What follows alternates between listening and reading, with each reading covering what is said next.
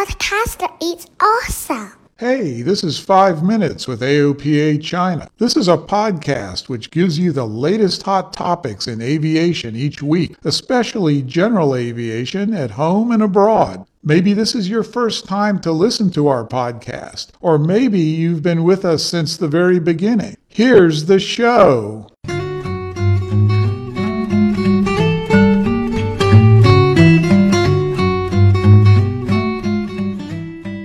Hi there, thanks for tuning in to 5 Minutes with AOPA China. This is Nick.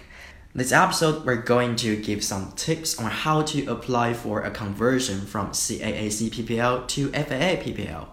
You know, some pilots who learn to fly in China may want to branch out beyond the confines of our controlled airspace. America, in particular, being the birthplace of airplane itself, can be top of the list to do some flying once they've finished their PPL. However, you may already know the fact that you cannot directly fly on a CAAC PPL in the US. So a process to convert it to FAA PPL is very needed. But it's not a tricky process. Actually, it's quite simple. Literally just some paperwork. Filling a few forms and submit them to FAA, waiting for a month or two to get verification letter, and making a short visit to an FAA office when you arrive, you'll be issued an American license which mirrors the privileges and the validity of your original one. Then you're good to go. So, broken down into smaller steps, the process looks like this. First, go to FAA website, click on the license and certificate tab and you will see the airman certification link just in the center of the page. Click it. Then you'll see the link of the verification and foreign license and medical certification form. Download the form and fill the information required. After that, email it back to FAA. Now you just have to wait while FAA is talking with CAAC and verifying the authenticity of your pilot license and medical license. Assuming all were well, FAA should send you a verification letter telling that they recognize your CAAC license. And this letter is valid for six months. You may wonder, how long do you have to wait for the response from FAA? Well, this process normally takes between 45 to 90 days to complete. Yeah, you just need patience on this. Next, you need to visit a FAA Flight Standard District Office, which is shortened as FSDO to get your insurance and replacement of an airman certificate. So where is this FSDO you're going to? Don't worry, FAA has already selected one for you upon your receipt of the verification letter.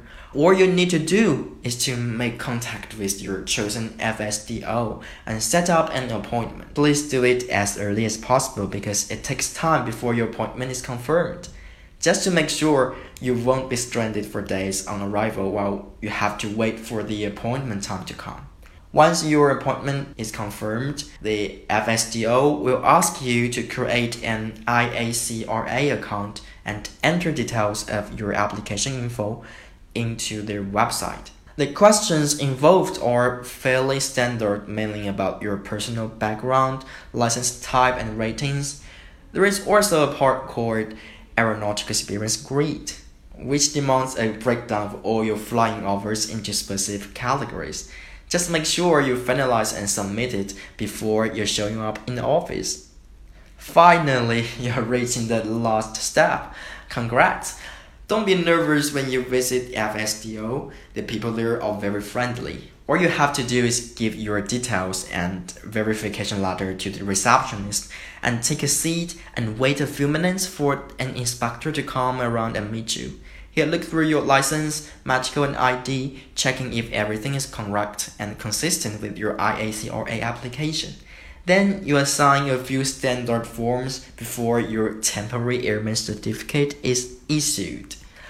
Wow, you know, this simple piece of paper will let you fly immediately and acts as an stand-in until your full FAA license is delivered to you. And guess what? This is all for free. Now you're able to rent the airplane and enjoy the open skies of America. Fantastic, isn't it? If I get my PPL in China, I will do it immediately. that brings us to the end of episode 54. Any questions or comments are most welcome. If you'd like to support our show, the best way is to rate or review us or even just share your favorite episode with your friends. All the previous episodes can be found in WeChat, Facebook, Twitter, Himalaya, and any podcast platform. Thank you for listening. I'm Nick. See you next week. Bye.